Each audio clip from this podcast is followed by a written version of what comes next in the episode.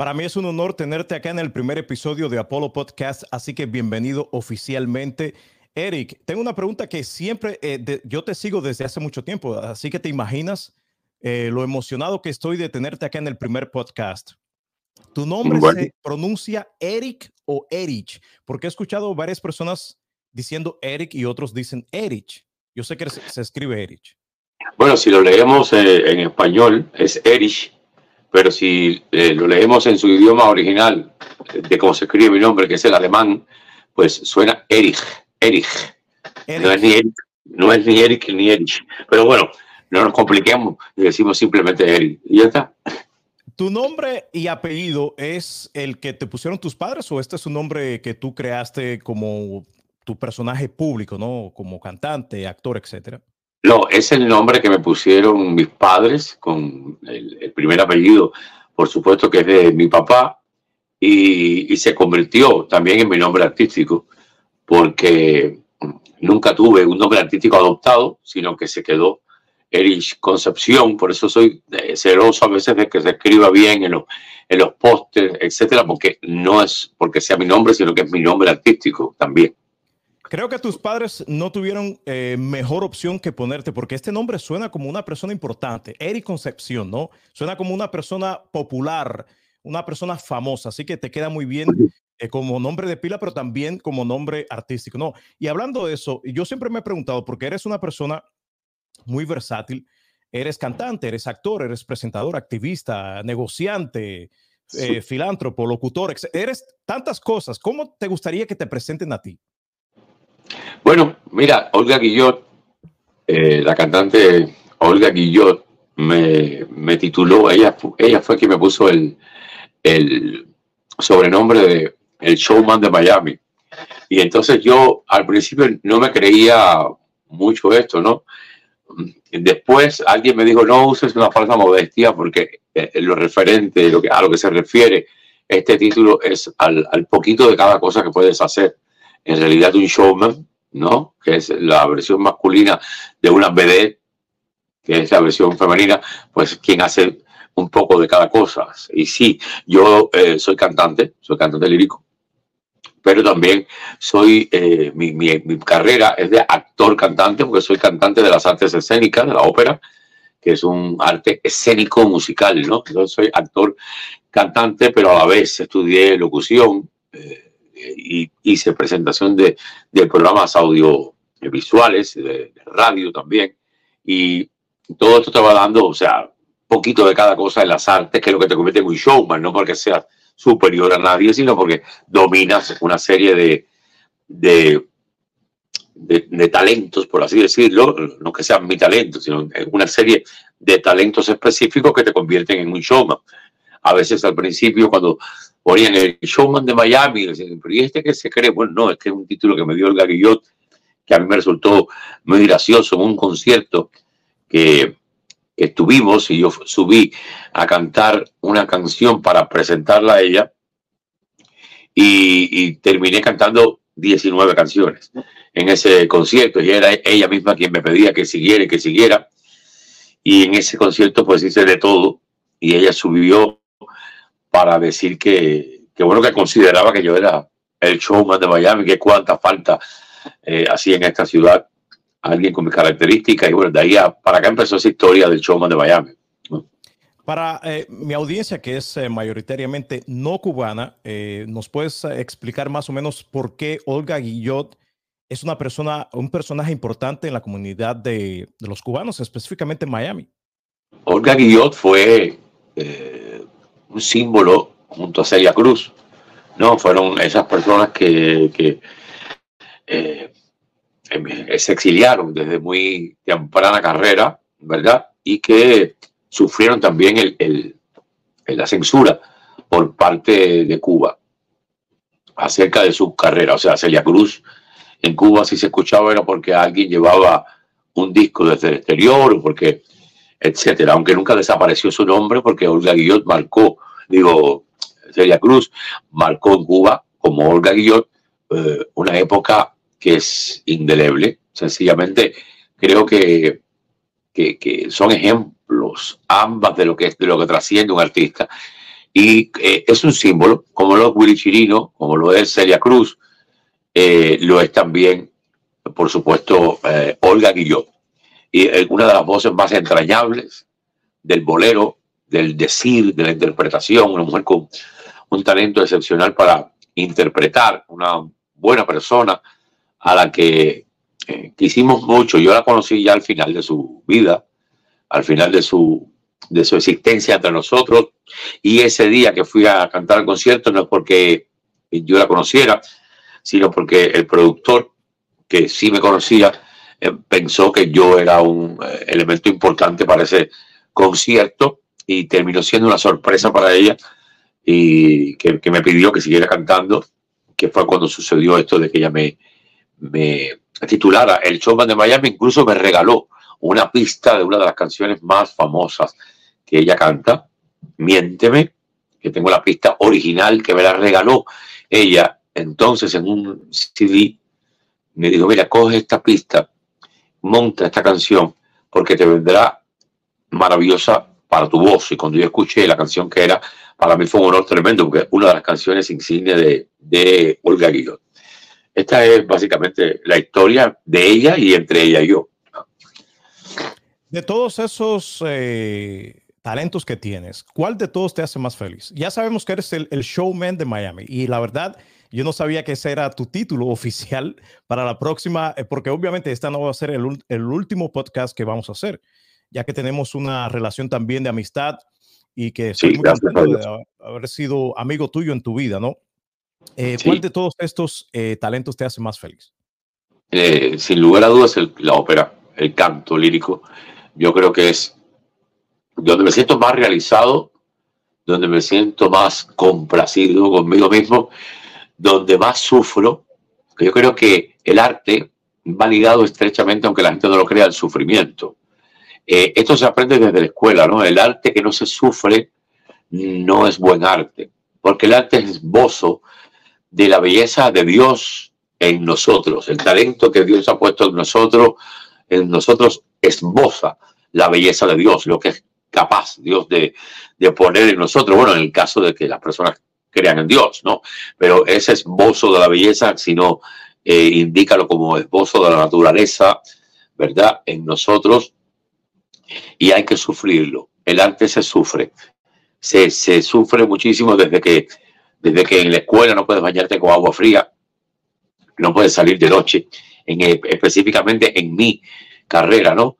Para cantar lírico, en aquel tiempo, pues no podía salir de noche, no podías bañarte con agua fría, no podías gritar por los pasillos de la escuela, no podías, eh, y no podías, y no podías, y no podías. Era todo eh, un sufrimiento cuando los demás amigos tuyos se iban de discoteca y tú tenías que a las nueve de la noche acostarte a dormir porque la voz necesita un desarrollo en una época de la vida, cuando, cuando te vas a dedicar a cantar lírico, la voz necesita un desarrollo que que es diferente a todas las demás eh, aristas del, arte. Entonces, yo tuve que sufrir mucho eso, pero además, luego sufrir montar una ópera, cuatro horas en un escenario, eh, cantando una ópera de memoria, ¿verdad? Cuando ya te la has aprendido de la partitura, te la has ensayado, pues entonces matizar todo eso, mezclarlo con la actuación, porque tienes que actuar en la ópera, es un sufrimiento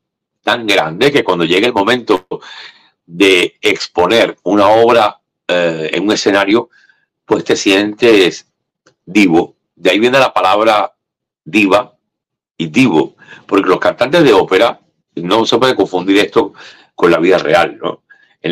o sea, con, con la historia nuestra en la vida real. Los cantantes de ópera tenemos una condición donde tienes que sentirte para poder ejecutar el arte lírico, para poder cantar ópera, tienes que sentirte Dios en el escenario, no debajo del escenario. Cuando tú bajas del escenario, eres un mortal. Cualquiera, con esto hay que tener mucho cuidado porque esos artistas bajan del escenario y mantienen, se mantienen en esa, en esa órbita, ¿no? Que hay que pincharlo para que bajen porque se creen oh, Cuéntanos cómo es ese, esa historia de sentirse como Dios. Nunca había escuchado algo así, pero sí, sí. ¿qué, es, ¿qué es sentirse como un Dios en el escenario? ¿no? Eh, eh, ese, ese, es que es el término. Yo, yo, yo hablo esto sin ningún tipo de, de, de prejuicios ni complejos, porque es la verdad. Y el artista que niegue que en el, que en el escenario tiene que sentirse como Dios, como, como Dios es quien lo domina todo, quien, todopoderoso. Quien, tiene todo ese público que es para mí, que me tiene que observar a mí todo cuanto yo haga, es porque yo soy el centro de ese lugar. O sea, es el, término eh, divino, ¿verdad? de ahí viene la palabra vivo, divino, Dios, ¿no? Eh, hay que sentirse eh, divo, sentirte tú divo para que el público te sienta vivo. Si tú no te crees una actitud escénica, el público no te va a creer esa actitud escénica. Y por lo tanto, cuando tú tienes esos dotes de cantar con aquel potencial vocal que tienen los cantantes de ópera, ¿verdad? Que pueden llenar un teatro entero de voz sin necesidad de un micrófono, con una orquesta sinfónica en un foso. Cuando tú sientes todo aquello más la armonía del sonido de una orquesta con tu voz, emitiendo esos sonidos hermosos, vibrados, ¿no? Con el vibrato de un, de un cantante lírico, además diciendo una, eh, una, un drama, o por así decirlo, una lírica, me refiero a la letra, eh, pasional como es la ópera, tú te sientes eh, superior a todo. Y eso, sin lugar a dudas, hay que sentirlo. No es verdad, mi, mi personalidad confunde mucho yo soy una persona que, que me hago notar mucho, pero es que yo busque notar. Eh, esto me, refiero a debajo del escenario, ¿no? cuando bajo del escenario, yo voy a lugares, por ejemplo, donde yo entro y todo el mundo me mira. Y, pero es una cosa que tiene, es un aura que tiene uno. Y, y, que eso eh, indica incluso en la vida real que tú estás destinado para hacer algo que tienes que cuidar mucho porque puede afectar a mucha gente como mismo puede alegrar a mucha gente. Yo creo que lo que tenemos que apostar siempre cuando tenemos una, sentimos que tenemos una misión como esa eh, en la vida, pues es tratar de ascender, ¿no? Para tratar de hacer mejores a las personas que te rodean, tratar de ser un ejemplo siempre, que es muy difícil, ¿verdad? Y, fíjate que a mí constantemente en las redes sociales, eh, muchas veces no me puedo comportar como un, como un mortal que duda o que se equivoca, porque la gente enseguida me lo recrimina y me dice, ten cuidado porque pierdes la credibilidad. O sea, yo le digo a la gente, ¿por qué tienes que creer en mí? ¿No? Entonces, eh, eh, la gente te va situando, aunque tú no quieras, en el lugar que socialmente tú ocupas, porque es tu misión de vida, no es solamente el escenario.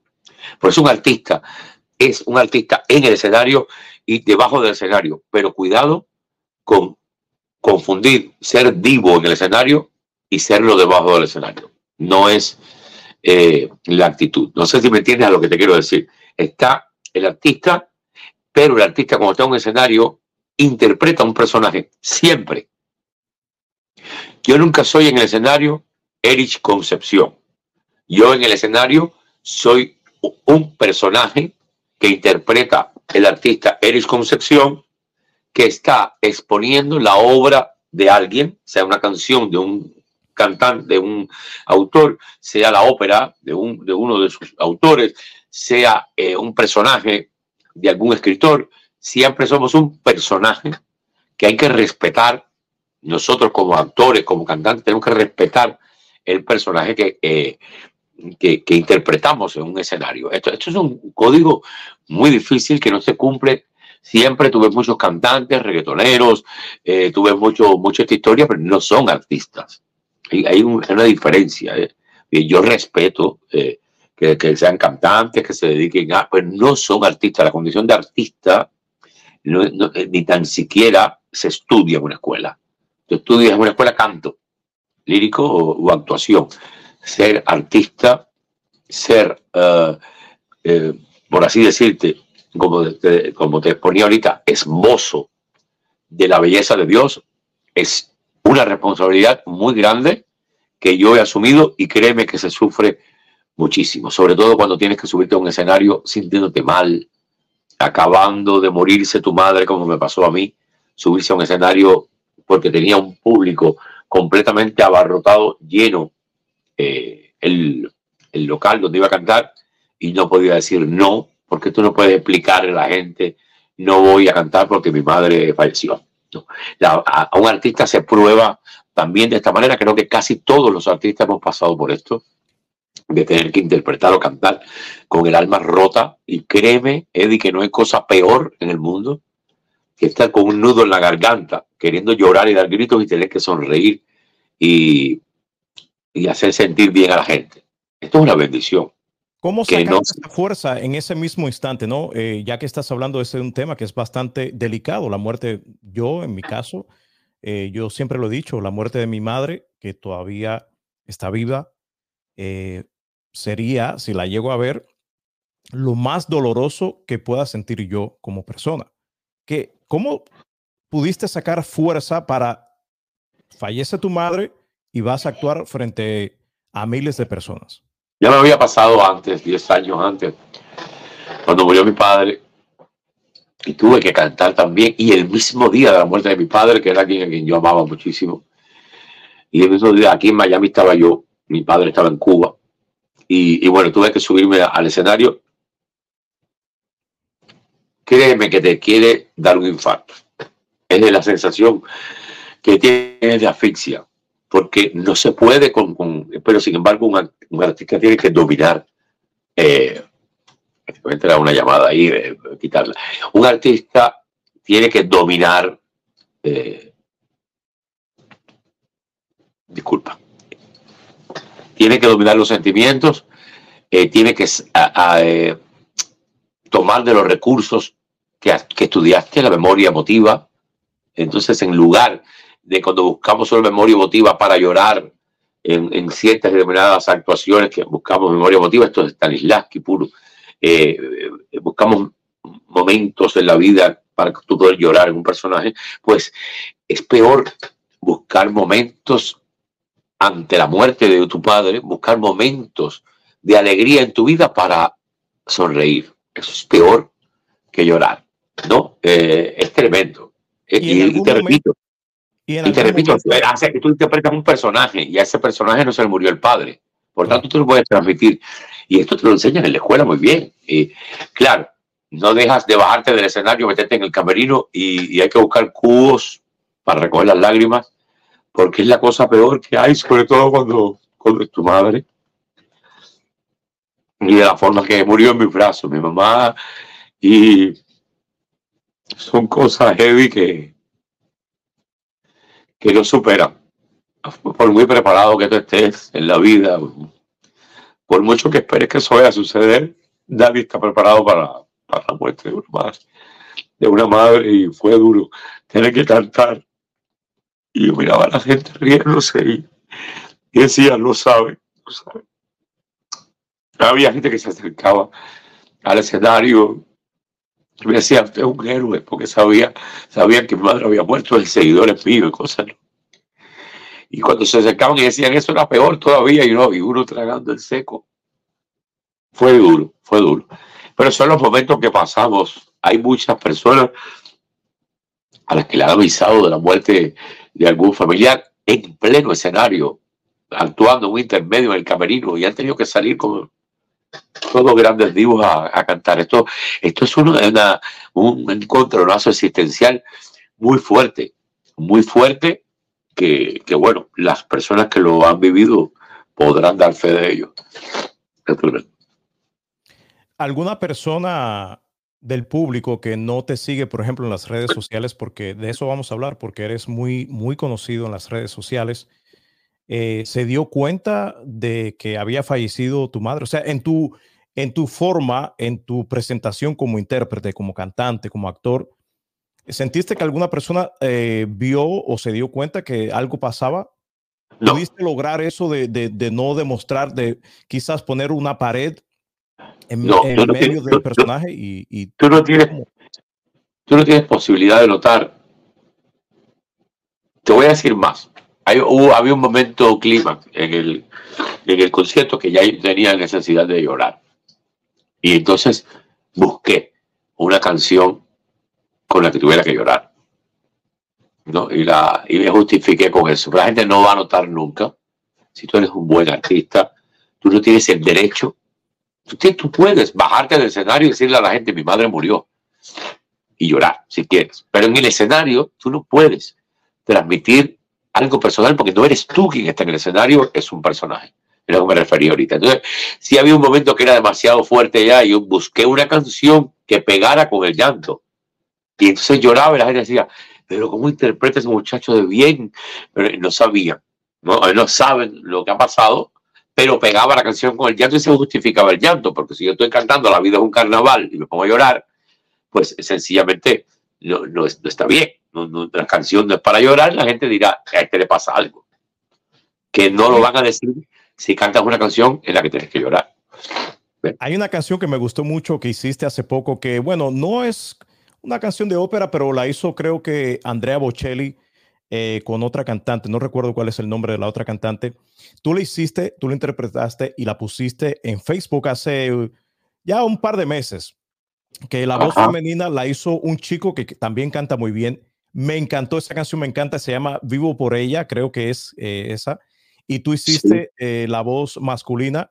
Y a pesar de que tú explicaste que no habían ensayado para nada, les quedó al 100 perfecto. Me encantó. De hecho, yo la compartí en mis redes sociales también.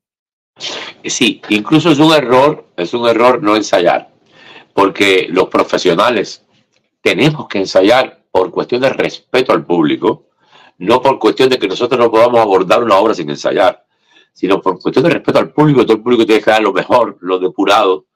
No, pero hay momentos en que no puedes ensayar porque se da ocasionalmente que apareció un cantante, amigo tuyo, en tu concierto, lo invitaste a cantar y se da lo que es lo, eh, espontáneo, ¿no? Eh, esto ha sido sin, sin montarlo, sin ensayo. Eh, improvisado no es la palabra, porque improvisar es decir cosas en, que no, que, no, que no están escritas, etcétera, ¿no? Pero sí es un momento espontáneo y esa espontaneidad eh, muchas veces cuando hay profesionales sale muy bien y sale mejor que si, esa, que si hubieras ensayado. Esa es la experiencia que yo tengo. ¿Por qué? Porque cuando tú estás frente a una situación difícil, porque tú no sabes por dónde va a venir el otro artista, etcétera, se agudizan todos los sentidos musicales de ambos y uno está muy pendiente a hacer música, que cuando estás tranquilo, porque ya ensayaste, no cuidas esas cosas, porque ya va a salir bien, ¿no? Y entonces sucede una magia ahí que hay mucho más de interpretación, que hay mucho más de, eh, de colorido, la gente lo recibe mucho, el aplauso siempre es estruendoso cuando esas cosas pasan. Me pasó hace poco con Coco Freeman cantando O Sole Mío, que yo ni yo tenía idea de que Coco Freeman, siendo el profesional que es el cantante que es, pudiera cantar O Sole Mío, porque yo decía, este ni idea y como en efecto no tenía ni idea de la letra, yo se lo iba soplando al oído, pero lo que emitía cuando cantaba era como si hubiera cantado toda la vida, que yo mismo lo, era todo erizado. Eso, eso es el arte, eso es crear. Y eso es bonito, la gente lo recibe mucho. Esa canción que estaba hablando anteriormente, no vi la de Coco Freeman, pero la que hiciste de anteriormente con este chico hace un par de meses, eh, me encantó, les quedó casi perfecto, casi como si hubiesen ensayado anteriormente y claramente no tuvieron tiempo para hacerlo. Sí, eh, son, esas, cosas. Muy buena y la del chico también. Son esas cosas que uno dice, madre mía, pero ¿por qué en un estudio de grabación no nos queda así? Y es, y es precisamente porque no hay una cosa más antiartística, por si tú no lo sabes, que grabar. Estas cosas de corta, espérate, vamos, empezamos otra vez, corta, cuando, cuando, cuando eso queda, ya grabado, queda sin alma, porque eh, el arte es momento, es, es el decir espontáneo de verdad, ¿no? Y entonces cuando tú repites y repites, ya se convierte en algo técnico. Y va, espérate que aquí no, porque cuando uno va a la grabación va a, los matices. Espérate que aquí no está bien, eh, no, apiana un poco más aquí, dale fuerza ahora aquí y todas estas cosas en el alma. Y a veces cuando sucede esto en el escenario, queda mucho mejor que en una grabación que, que has estado de repetir 50 veces, tú dices, madre mía, y cómo aquí no había nada para poder grabar esto, ¿no? Se queda en un vídeo y un vídeo no sirve para una grabación eh, eh, de un disco, ¿no? Y entonces es, eso, eso es tremendo, nos pasa a todos, ¿eh? a todos. Madre mía, ¿cómo no se grabó esto? el arte es un mundo, el arte es un mundo increíble. Como mismo te digo que se sufre, tiene muchísimo de, de alegría. Yo creo que no puedo vivir sin. Yo he tenido momentos, yo vivo de esto, soy de los pocos privilegiados eh, en esta ciudad que vive de su profesión desde que llegó hasta la fecha. Y, y eso es un orgullo para mí. Pero hay momentos en que yo he cantado gratis, no me, no me da pena decirlo, porque tengo necesidad de cantar. Tengo necesidad de decir, porque e, esto no es propia, es mi trabajo, es mi profesión, pero yo no lo siento como un trabajo, lo siento como una realización. No hay nada mejor que trabajar en lo que te gusta, en lo que te hace feliz, en lo que tú tienes ganas de ir a hacer. Yo creo que esto es una bendición. ¿Por qué es tan difícil para la mayoría de los artistas que vienen de Cuba y se quedan en Miami eh, continuar con su profesión como, como cantantes, músicos, etcétera? ¿Por qué es tan difícil para ellos? ¿Se, le, se les complica una vez que llegan a Miami? A ti no, en el caso tuyo, lo bueno para ti no.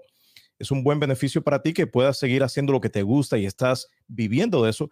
Pero yo diría que la mayoría de los artistas cubanos una vez que llegan a Miami, muchos le llaman el cementerio de los artistas cubanos. ¿Por qué ocurre esto en Miami?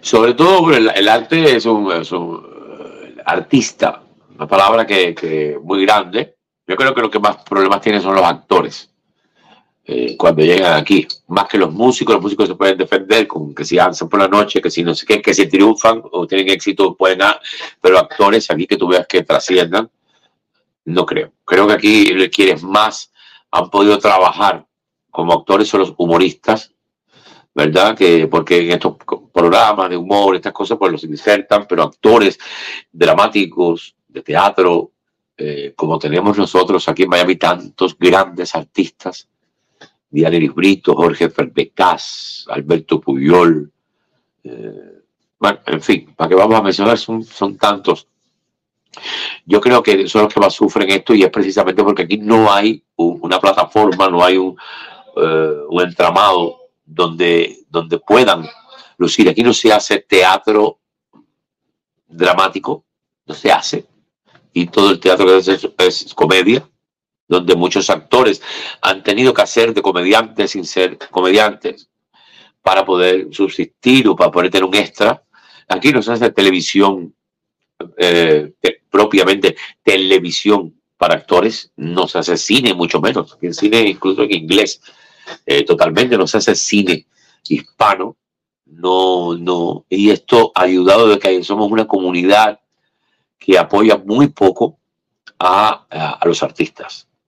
Eh, por una, no sé por qué, extraña razón, hay una irreverencia de siempre por los artistas.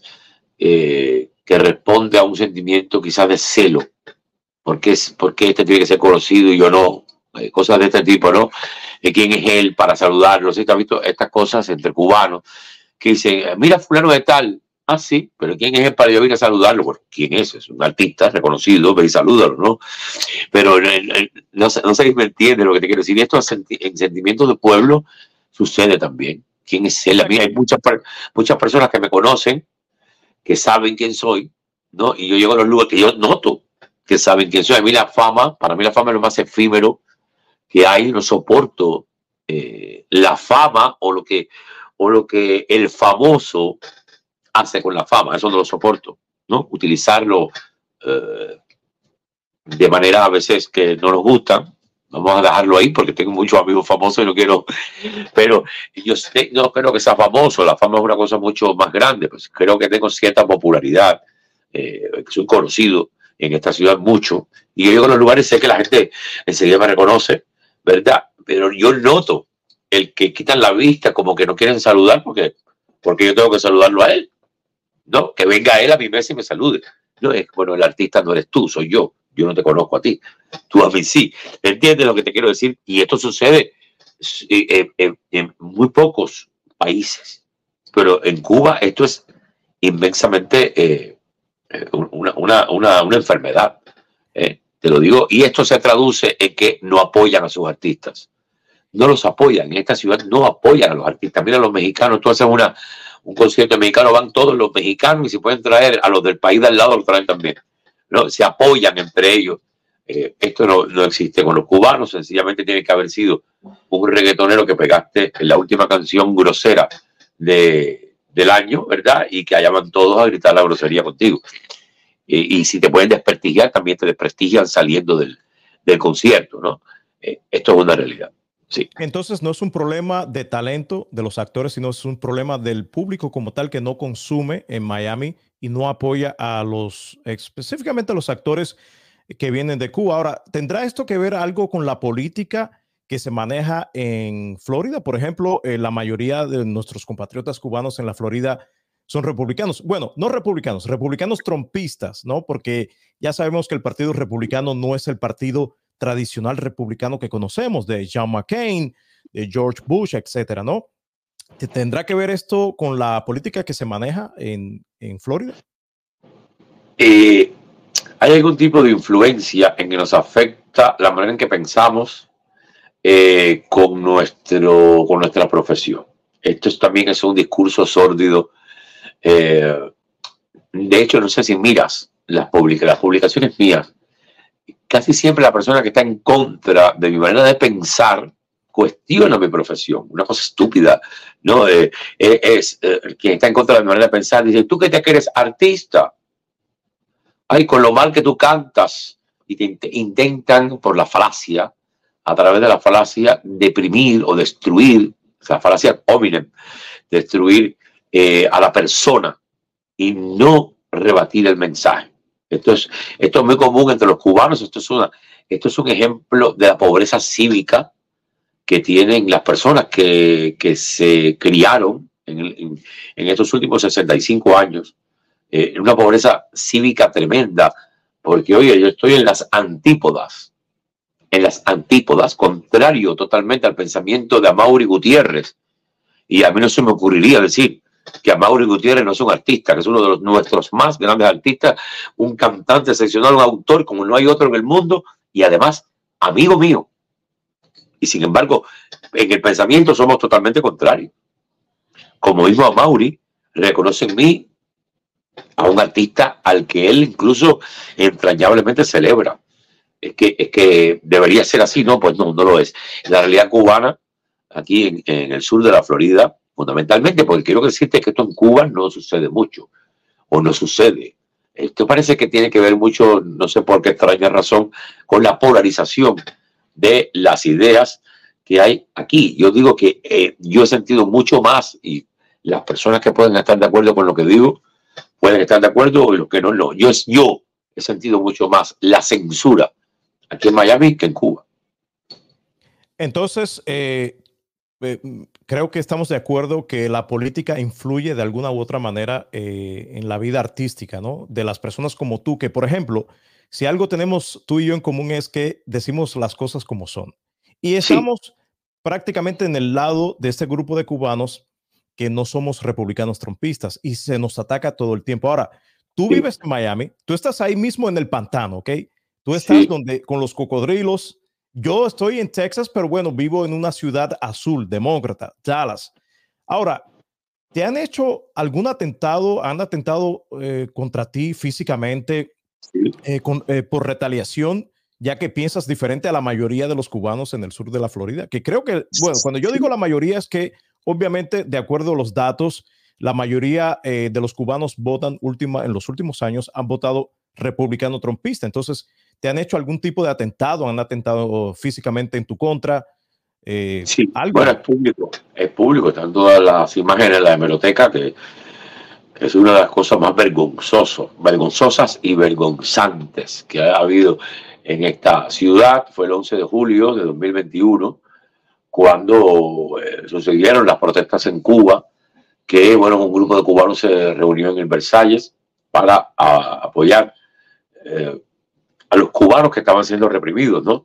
En ese momento, yo siempre estuve en desacuerdo con que se pidiera, se soliviantara a la gente en Cuba lanzarse a la calle porque los iban a meter presos eh, y, y, que sabíamos que si nosotros sin moral desde aquí procurábamos algo así, creo que iba a pesar sobre nuestra conciencia, como creo que pesa sobre la conciencia de aquellos que, que tengan conciencia, ¿no? Pero bueno, yo fui al, al, al Versalles a apoyar a, mi pueblo también, ¿no? Que estaba en las calles, que estaba siendo reprimido. Me quise unir a, esa manifestación donde estuve media hora perfectamente. La gente se tiraba fotos conmigo, se hacía fotos hasta que eh, Roberto San Martín, eh, actor cubano, hijo de Susana Pérez y, y, uno de los, de los soldados más fieles a, este señor influencer que domina las redes sociales en, el sur de la Florida, que es Alexander Otaola. Pues bueno, eh, un fiel esclavo de Alexander Otaola, que anteriormente ya Otaola venía mucho tiempo difamando mi persona por, por estar encontrado con, mi discurso, que quizás en una plataforma inmensa como la de él trascendía al punto que tenía que hablar de mí todos los días porque era una espina en la garganta, difamándome como lo único que pueden hacer ellos para contrarrestar eso que les viene encima, llamándome comunista, ¿no? Por no, por no ser eh, trompista, desagradable, extremista, que hace bullying y hace actos de repudio, como hacen ellos a los artistas aquí, en el más claro ejemplo de una repetición del más soez comunismo. Eh, bueno, bueno, en fin, eh, Roberto San Martín, al, advertir mi presencia allí, empezó a gritarme comunista y bueno, no hay nada más que, que un influencer empieza a lanzar insultos de todas las personas que le siguen o que son eh, cercanos a él, pues te van a empezar a agredir y allí sí, me dieron hasta golpes en el Versalles, eh, gritándome comunista fuera de aquí, chivatón, este tipo de cosas que yo, imagínate tú, yo en mi vida ni pertenecí jamás a, un, a una organización comunista, yo soy católico, incluso desde niño, cuando en Cuba eh, el catolicismo y, y, el gobierno no iban de la mano para nada, se ha criado dentro de una comunidad católica desde niño, eh, crecí dentro de esa comunidad católica, fui catequista, fui formador de jóvenes, fui eh, una persona comprometida completamente con la iglesia, fui coordinador de de la pastoral juvenil de la diócesis de La Habana, ¿verdad? O sea, a ese punto llegué. En la vida estuve mezclado con asuntos políticos como otras personas que quizás sin ser comunistas o sin ser, eh, socialistas ni nada parecido, pues sí han tenido que formar parte de, ciertas organizaciones de masas por X o por Y. Yo no. Yo no tuve que, pertenecer a nada de eso, no canté un primero de mayo, no salí, nunca simpaticé con aquello. Es una difamación decir que porque tú te opones a políticas de ultraderecha que son lascivas, ¿verdad? Para eh, la comunidad en que vive, porque las consideras eh, sencillamente propias, tú tengas que ser acusado de comunista. Esto quiero que sepas que es uno de los cánceres más grandes de la democracia. Eh, esto ha sido el caldo de cultivo incluso de crímenes en el mundo. Sencillamente la difamación, el decir, sucedieron hasta fusilamientos en Cuba al principio de la revolución, cuando señalaban a alguien y decía, aquel me escupió y es de Batista, y iban y, lo fusilaban sin, sin, averiguar si eso era verdad o mentira. Esto es un cáncer. Y sí sufrí esa, esa represalia que yo la llevo marcada en el corazón. Yo he logrado perdonar, porque yo mismo incluso hice una, puse una denuncia y yo mismo la retiré. Eh, porque creo que no iba a lograr nada más que iba a lograr algo personal, que me dieran dinero o una cosa así, pero no iba a cambiar la sociedad, iba a afectar quizás a personas que tienen madre, que tienen padre, iban a sufrir que yo les pusiera, que esto es cada cual como piensa, yo pienso a mí, cuando voy a, dar un paso, eh, advierto lo que hay en derredor y lo que puede sufrir y quién puede sufrir. Y yo, yo quité la denuncia yo creo que tengo conceptos cívicos bastante grandes, pero lo llevo marcado en el corazón, porque yo en Cuba, siendo incluso una persona que nunca respondió a los intereses del régimen, siendo una persona incluso que no iba ni a reuniones en la, en la ópera, eh, cuando había reuniones para, eh, incluso para echarle flores a Camilo, yo no iba ni a eso, y incluso contestaba, decía, yo no he hecho flores a un señor que no está donde dice que está, y, y cosas así, eh, yo, que fui la, primera persona, creo que hice una huelga eh, con la compañía, con la ópera en México, cuando fuimos a, hacer la Cecilia Valdés, que levanté una huelga y fui juzgado en Cuba en un tribunal laboral por haber puesto el nombre de Cuba, eh, ¿cómo se llama? en, un lugar muy bajo, según ellos, por haber, por haber levantado una huelga en un sitio donde no nos estaban pagando y estábamos trabajando. Una persona que fue tan eh, contestataria desde su medio, ¿no? de su medio artístico, como yo, encima nunca fui censurado. A mí nadie me dio golpe en Cuba. Nadie prohibió que yo hiciera giras internacionales. Nadie. Y todo el mundo sabía como yo pensaba. Ah, yo no salía a la calle a gritar abajo Fidel pero todo el mundo sabía que, yo era contrario a aquello. Y con, con pelos y señales y explicados. ¿eh? Hasta el secretario general del partido de, la ópera. Todo el mundo sabía cómo yo pensaba. A mí nadie me censuró. ¿eh? Y que yo tenga que pasar en Miami, porque hay lugares que no me pueden contratar porque tienen miedo a lo que les haga Otaola, es muy fuerte. Yo, yo he sentido la censura aquí. Y por parte de los cubanos, del pueblo, no como allá que censura por parte del gobierno. Porque aquí la censura no viene del gobierno.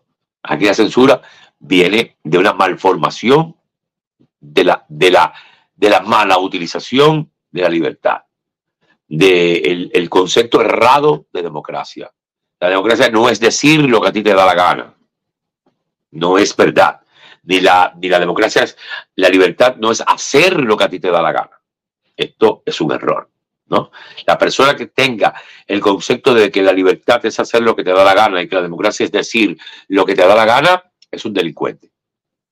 La libertad de expresión tiene su límite también, ¿no? Está en la constitución de los Estados Unidos, pero obviamente tiene su límite. Por ejemplo, no puedes gritar que hay fuego en un lugar público cuando realmente no hay fuego, porque obviamente esto eh, crea un crimen, ¿no? Crea un caos que obviamente puede ser juzgado como un crimen. Ahora, en ese momento que fuiste agredido físicamente en esta manifestación en el Versalles, y para mi audiencia, que la mayoría no son cubanos, como dije anteriormente, esto es un una cadena de restaurantes que hay en el sur de la Florida que típicamente sirven eh, comida cubana, auténtica cubana.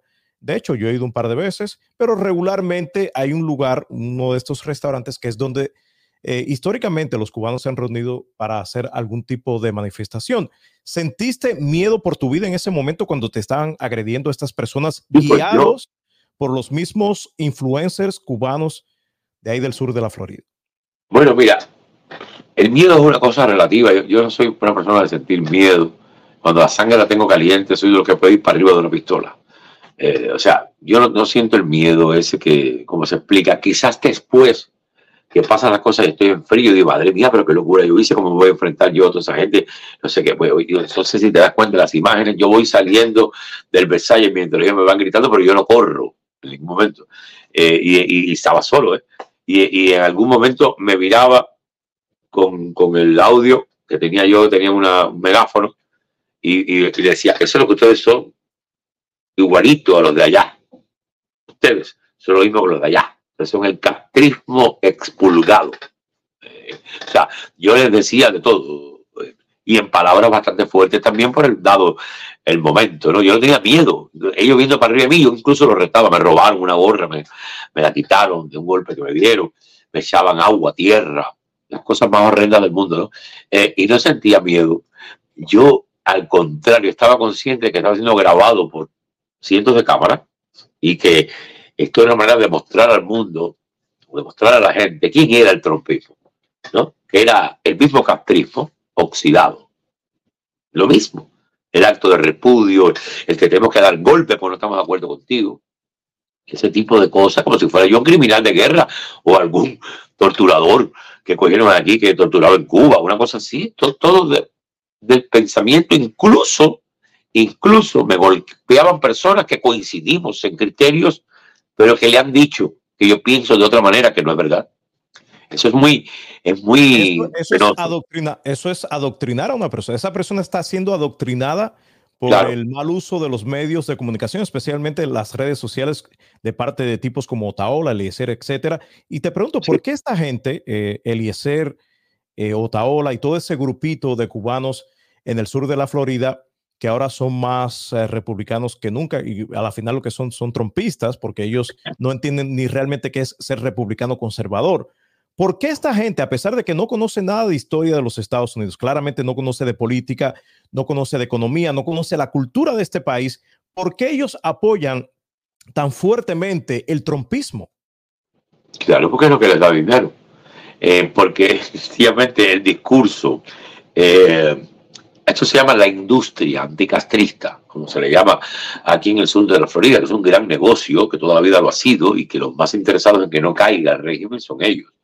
Ahora, lo que tú quieres decir es que si ahora mismo Eric Concepción cambia de opinión y se vuelve un trompista, te vas a hacer millonario.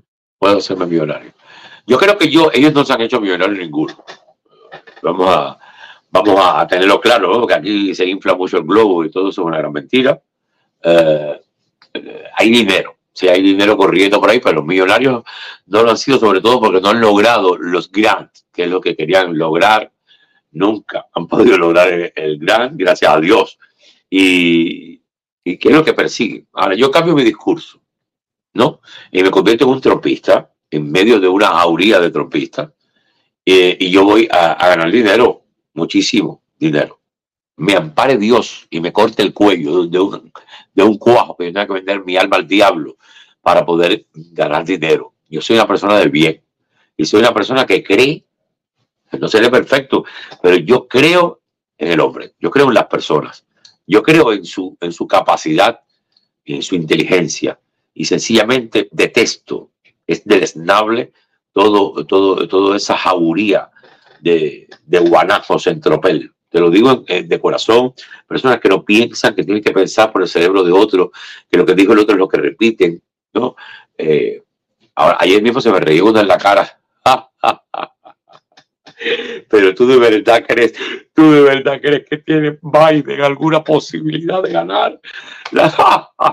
y el que de momento se ve que no hay posibilidad de que gane de momento es Donald Trump, cuando en todos los estados claves Biden va por delante de Trump y mucho.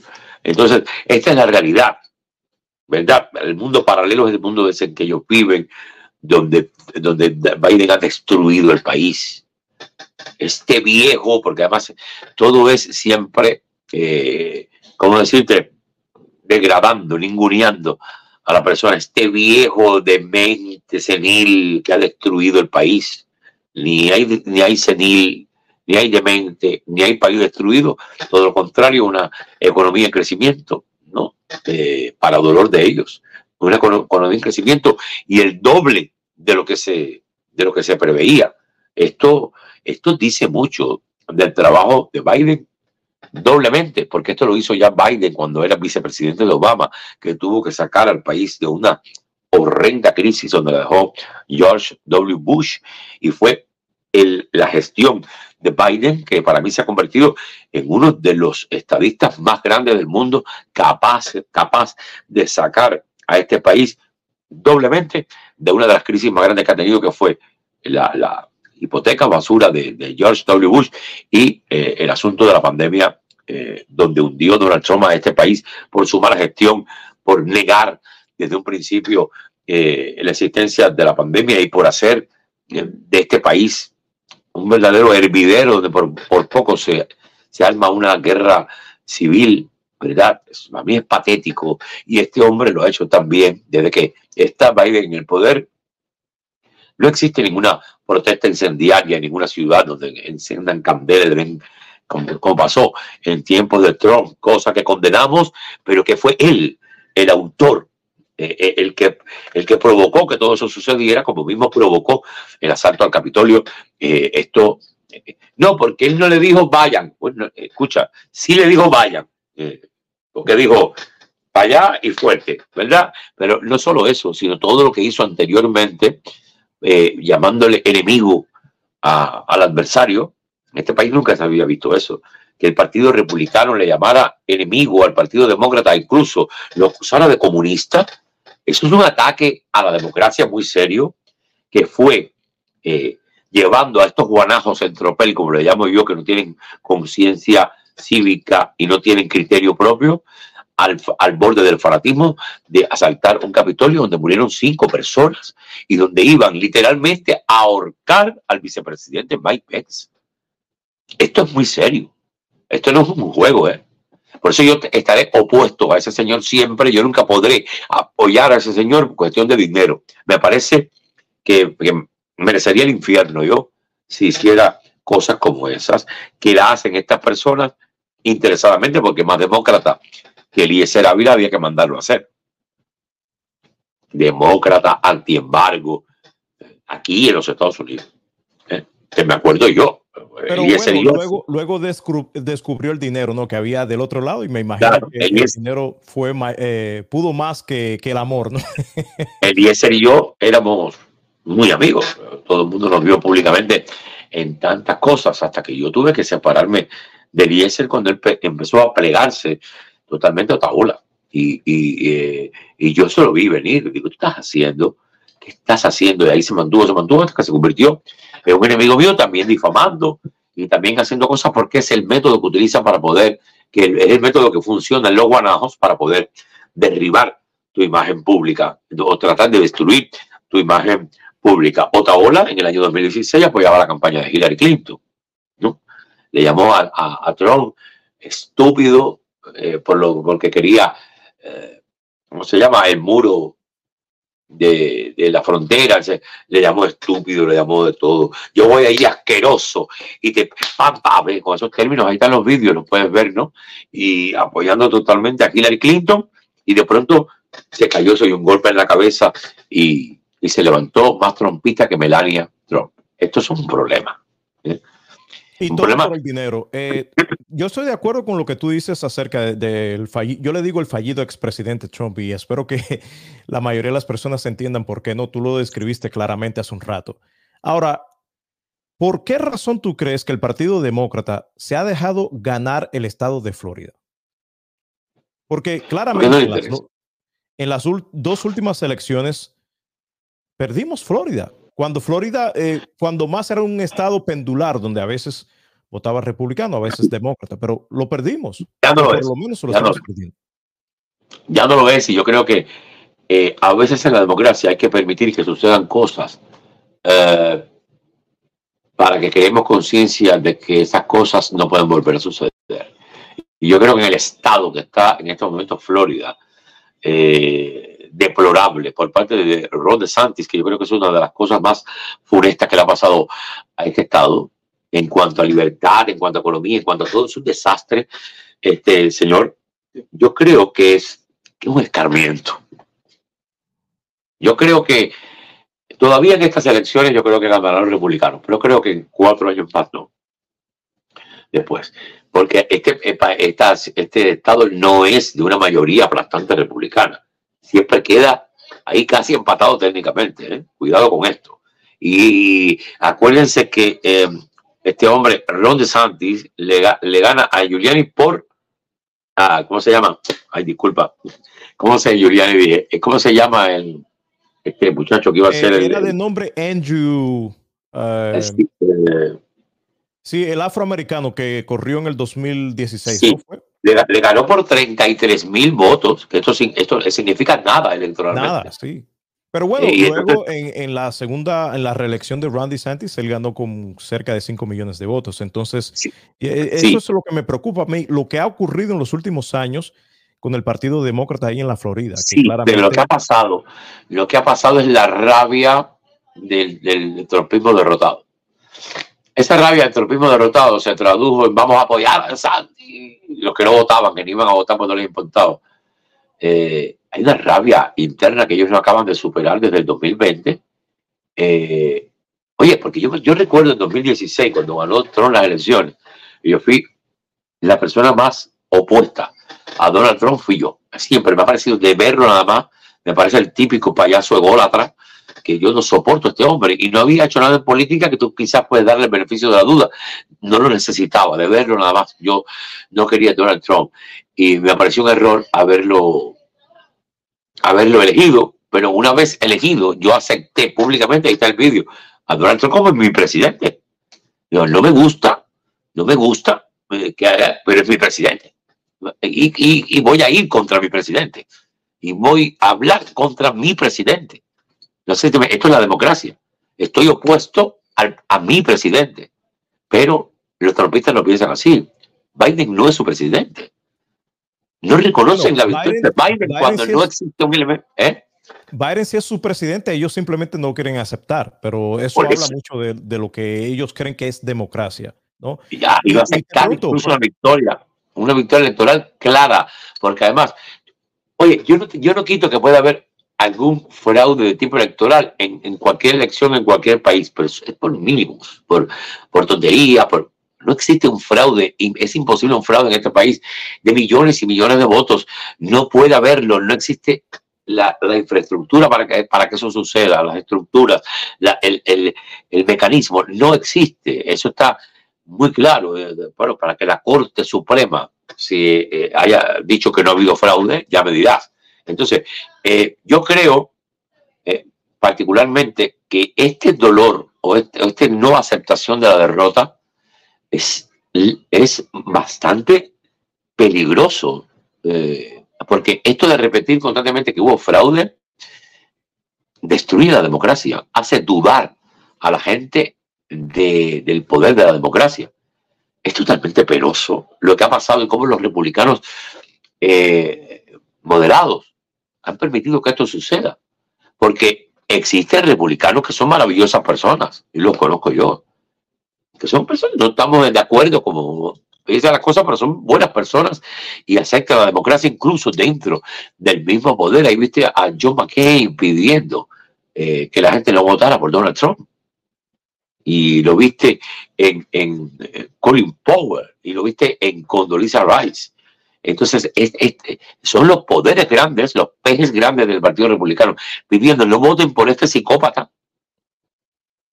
Ya, ya viste, Nikki Haley diciendo, o, los seguidores de Nikki Haley diciendo que no van a apoyar a, Donald Trump. Casi el 50% de los, de los, seguidores que apoyan ahora mismo a Nikki Haley no votarán por Trump si él es el candidato del Partido Republicano. Y no solo eso, dicen que votarán por Biden, que no lo mismo no votar por Trump que votamos esto, esto, es un peligro. es un peligro. Ahora, lo que yo no entiendo, Eric, es el hecho de que, por ejemplo, Otaola, y para la audiencia que no conoce, Otaola es un influencer cubano que vive en el, sur de la Florida, que ha difamado a cubanos buenos como Eric y otros, como nuestra amiga Sasha Tirador, etcétera. Eso es su trabajo todos los días, difamar a los cubanos que no piensan igual que él. Como este señor, siendo miembro de la comunidad LGBTQ, apoya al fallido expresidente Trump cuando, y, a Randy Santis también, cuando los dos pertenecen al partido más homofóbico de la historia del mundo. ¿Cómo, cómo puede ocurrir esto?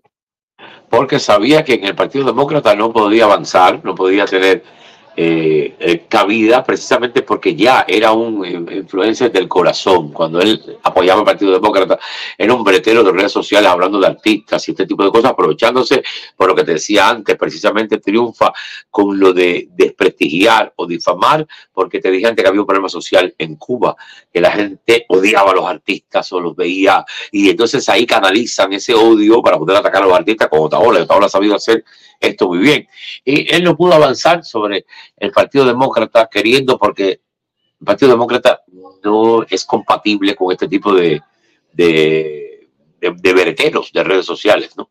Y entonces sí lo vio, vio la oportunidad en el Partido Republicano, ser respaldado, María Elvira y el otro, el Barco Rubio, primero se fajó con él y después fueron amiguitos, y entonces, eh, aunque tiene mucho más enemigos en el Partido Republicano que en el Demócrata, quiero que sepas, ¿no? Porque personas como Tomás... Tiene, ¿Otaola tiene muchos enemigos en el mismo Partido Republicano?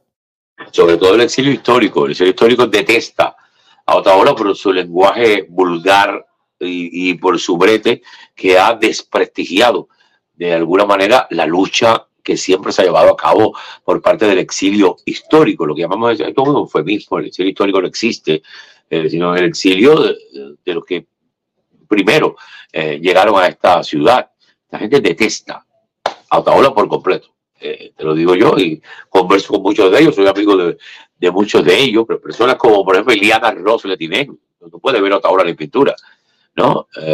la otra, ¿cómo se llama esta señora que no la soporto tampoco, pero bueno, eh, la de la, periodista, la Pérez Castellón, Ninosca, Pérez Castellón, eh, detesta a Otaola. ¿no?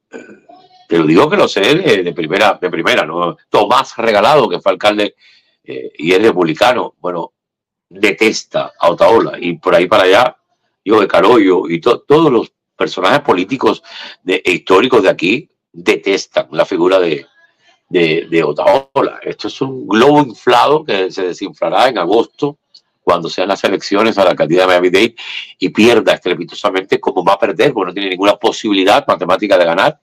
Y, y espero yo que con ese desinfle de ese globo desaparezca la influencia maléfica que significa la gente no hables de él, que le das importancia, no es que no hay que hablar de él, está en todas partes, en las redes, está en todas partes, de alguna manera hay que contrarrestar eso y yo creo que la palabra es importante. Sí, mucha gente me dice lo mismo, no hables del de, fallido expresidente Trump, no, no, es que hay que hablar porque él, es que hay tanta desinformación de su parte y también alrededor de él que si tú no contrarrestas esa desinformación, obviamente las personas se van a quedar con la mentira y cada vez que repites una mentira se convierte en verdad. Ahora, yo estoy casi seguro que eh, Otaola no ganará la alcaldía, pero tú acabas de decir algo que yo no lo había pensado. ¿Tú crees que una vez que Otaola pierda, va a desaparecer su, por lo menos su influencia entre este grupo pequeño reducido de cubanos? Sí desaparece, tanto, tanto en la cultura eh, estadounidense como en la cultura cubana, quien pierde es un derrotado y, pierde una elección es un derrotado y pierde fuerza moral. Esto le pasó a Enrique Santos, una de las personas más queridas aquí en el sur de la Florida, un locutor, eh, presentador, periodista, muy querido, muy querido que yo te diría que el 90% de esta ciudad que quería a Enrique Santos, lo quiere. Enrique Santos se postuló a las elecciones en el año 2006, creo que fue, si no mal no recuerdo. Eh, y cuando, cuando Enrique Santos lo quería todo el mundo, que todo el mundo creía que iba a ganar, no llegó al 26% de los votos y destruyó su carrera. Nunca más fue nadie. En la radio, ni en ningún lugar. Sí, sigue en la radio de locutor, pero eso perdió toda su audiencia, perdió todo porque lo ven como un fracasado, como un derrotado. Y esto es lo que le va a pasar a Alessandro Otaola, que está dando sus últimos coletazos. Además, tú no tienes la realidad aquí, pero la gente aquí ya ni habla de Otaola. Eh, no se ve ah, eh, como quizás tú ves que lo ven por ahí, o que esos números que, que tú ves que marca 25 mil son compras, son paquetes que se compran de YouTube, no hay, no hay una realidad de que hay 25 mil personas conectadas y lo puedes ver en Facebook. En Facebook tienen los conectados reales porque los, los views de Facebook no se pueden comprar. Y entonces tiene, en, Facebook tiene 1500 conectados. 1500. Y 25 mil en YouTube. O sea, uno se, además, uno trabaja, he trabajado mucho en, en esto, en los medios, sobre todo con, con somos Miami TV, con Mar Dinero, que trabajé tantísimo y sabemos cómo se hacen este tipo de compras, que nosotros no las hacíamos porque no tiene sentido. Eh, porque en el, entonces en, el hilo de comentarios del chat, si tú tienes 25 mil conectados, no puedes leer los mensajes de la cantidad de mensajes.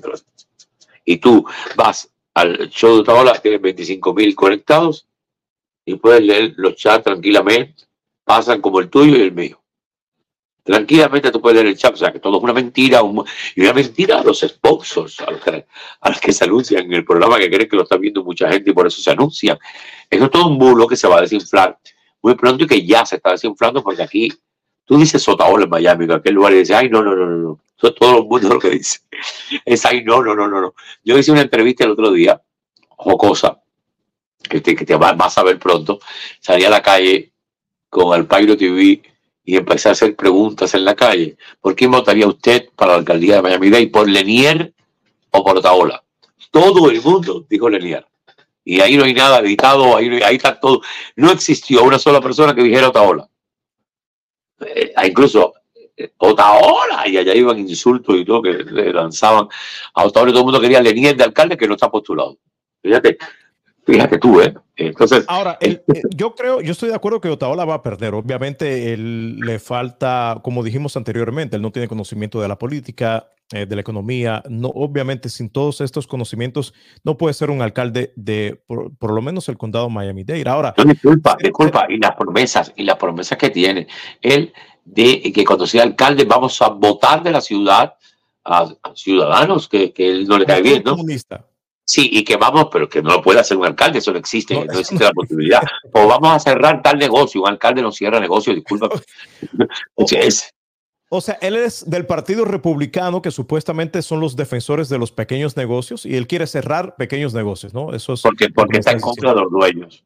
Simplemente porque los dueños piensan diferente. Ahora, ¿será que eh, Otaola siga el mismo camino del fallido expresidente Trump y una vez que pierda, que sea derrotado en las elecciones, niegue los resultados? Ah, no, pero eso de canto, que va a haber fraude. o sea, que va, a haber fraude, porque sabíamos oh. el, empuje que tenía. Y, y, y, fraude, y eso es que, para que vean, el comunismo está aquí metido en las instituciones, que y, eso viene, eso viene. Eso es lo que ahora, eh, obviamente, el fallido expresidente Trump le ha enseñado a sus ovejitas en su partido, ¿no? Una vez que ellos pierden, legalmente pierden, dicen que es fraude, ¿no? Eh, muy interesante eh, hablar contigo. Yo espero que esto se repita, la verdad, brother. he disfrutado muchísimo em, este, este momento y es un momento histórico porque es el primer podcast. Antes que te vayas, Eric, que yo sé que eres una persona muy ocupada y estamos en fin de semana haciendo esto y tienes que trabajar. Eh, ¿Algún mensaje que le quieras eh, decir a este grupo de cubanos que te ha atacado, que te ha censurado, que obviamente te insulta todos los días en las redes sociales porque eres una persona que dices las cosas como son y como las piensas y con mucho argumento y, validez. Obviamente ellos no lo quieren querer, pero algún mensaje quizás eh, de paz, de tratar de unir, aunque obviamente va a ser un poco difícil, pero con eso quisiera eh, despedirme con un mensaje tuyo, quizás de tratar de buscar la unidad con este grupo de cubanos trompistas. Pongamos en la bandera nueva, alrededor de la estrella, esta fórmula del amor triunfante, con todos y para el bien de todos. Muy bien, me gustó. Claramente eres un artista. Oye, brother, gracias, te lo agradezco muchísimo por dejarme tenerte aquí un ratico en mi espacio. Y como dije, este es un año electoral y quiero que se repita, quiero que regreses en el futuro muy cercano. Así que, pero muchas gracias. Lo haré gracias a ti por invitarme. Para mí un privilegio ser el primer entrevistado en tu podcast y es una persona entrañable para mí es una persona que, a la que incluso sin conocerte personalmente quiero. Te tengo cariño a ti. Eh, eh, es ese, tipo de persona que yo puedo mirar todo, absolutamente todo lo que hace y no diferir en una sola cosa. Eso es muy difícil de encontrar. Porque casi siempre diferimos en algo normal, que todo. Yo no encuentro en qué diferir contigo. Eso, eh, oye, es peligroso, lo que hacía que le dio un fanatismo ahora, pero de verdad que creo que, es que somos, somos muy. tenemos mucho que ver me pasa un poco como, como me pasa con Sacha Tirador, que yo le digo que ella es mi media naranja. Eh, yo te siento como mi media naranja en el pensamiento también, ¿no? Es, es una cosa, hay una, una conexión ahí que, que, es tremenda. Es tremenda y yo me alegro muchísimo de que, de que tu voz eh, se abra espacio en medio de aquella comunidad en Texas donde es tan complicado, ¿verdad? Y eh, me gustaría muchísimo que esa misma fuerza tuya entrara en esta ciudad. Que sé que hay por muchos lugares que intentan no mencionar tu nombre, eh, eh, intentan no revelar quién es el Diapolo porque lo van a ir a ver, ¿no? Y al ir, irlo a ver, pues se van a caer muchos muros. Yo creo que hay que hacer algo para que tú penetres esta ciudad. Y, quiero decirte algo, y quiero decirte algo, yo, yo sé que mucha gente eh, va de mis conversaciones y todo eso, pero Miami es la ciudad donde más me ven. Sí, sí, sí. En las redes sociales. En las redes sociales. Hombre, de hecho, el otro día sorprendí a mi hermano. Sorprendí, no, entré a, la habitación eh, de mi hermano eh, a buscar algo y se, te siento a ti hablando y me paro hacia atrás y digo, y tú viendo a Eddie Apolo. Pero sabía que tú sabías quién era Eddie Apolo dice, sí, este, este, tipo es un volado, no sé qué. o sea que es, eso va, va cundiendo y yo creo que es importante. Yo sé lo que yo digo. Tú eres la voz necesaria, es la voz importantes a quien yo voy a apoyar siempre y ahora más que somos amigos, pues somos, gracias, somos amigos. Y cuando uno es amigo tiene un privilegio especial, ya está. La gente me dice, ah, pero, pero ¿por qué? No, no, es nepotismo, yo no soy un político eh, que da trabajo a, amigos.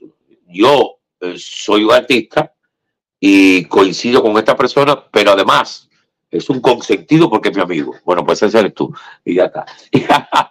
Gracias, no, te lo agradezco muchísimo. Ahora, sí te voy a pedir algo. La próxima vez que vaya a Miami, yo me prometí, por todo lo que el caos que creó Randy Santis en la Florida, no ir por un tiempo, pero yo creo que es momento de ir. La próxima vez que yo vaya, nos vamos a conocer claramente. Allá tengo que visitarte no solamente a ti, tengo que visitar a Sasha, tengo que conocer al, al ¿cómo se llama? Al capitán Rodríguez, tengo que, tengo que conocer a mi amiga, a mi amiga Heidi eh, Torres, que también es una demócrata muy conocida allá. Y quiero y voy a ir a uno de tus shows para que me cantes la canción favorita mía. Eso claro, eso claro. Y hay una con Sacha que le encanta ir a mis shows y el que eh, Capitán Rodríguez, que no me deja vivir en paz en los shows grabando constantemente. Repite la canción, que no me sale bien el vídeo, pero como voy a repetir la canción en pleno show, el bueno, aquello tremendo. Te divertirás mucho aquí. Esto es una ciudad donde hay muchas personas bonitas también. Muchas personas de muy buen corazón, que les he dicho siempre, tienen que encender la llama, porque somos más los buenos que los malos, cuidado. Somos más la gente de buen corazón, pero los que hacen bulla son ellos y se hacen sentir. Entonces hay que, y no tengas, tú tienes que venir a esta ciudad como mismo viene el gobernador de California, con una lengua afilada, diciendo la ronda de Santi de todo, pues así mismo ven a esta ciudad que de verdad tenemos muchos compatriotas que viven aquí, es una ciudad que hemos bordado quizás para, para vivir en ella, aunque, aunque a veces la crispación política no nos deja eh, ver bien el fondo de una gran patria en el destierro, en, una gran patria en la diáspora, ¿verdad? Que es lo que deberíamos disfrutar. Gracias, Eddie, de verdad. No, gracias a ti, te lo agradezco muchísimo. Ha sido un placer tenerte acá y que se repita muy pronto. Muchas gracias. Adiós. Cuídate, mi hermano. Saludos.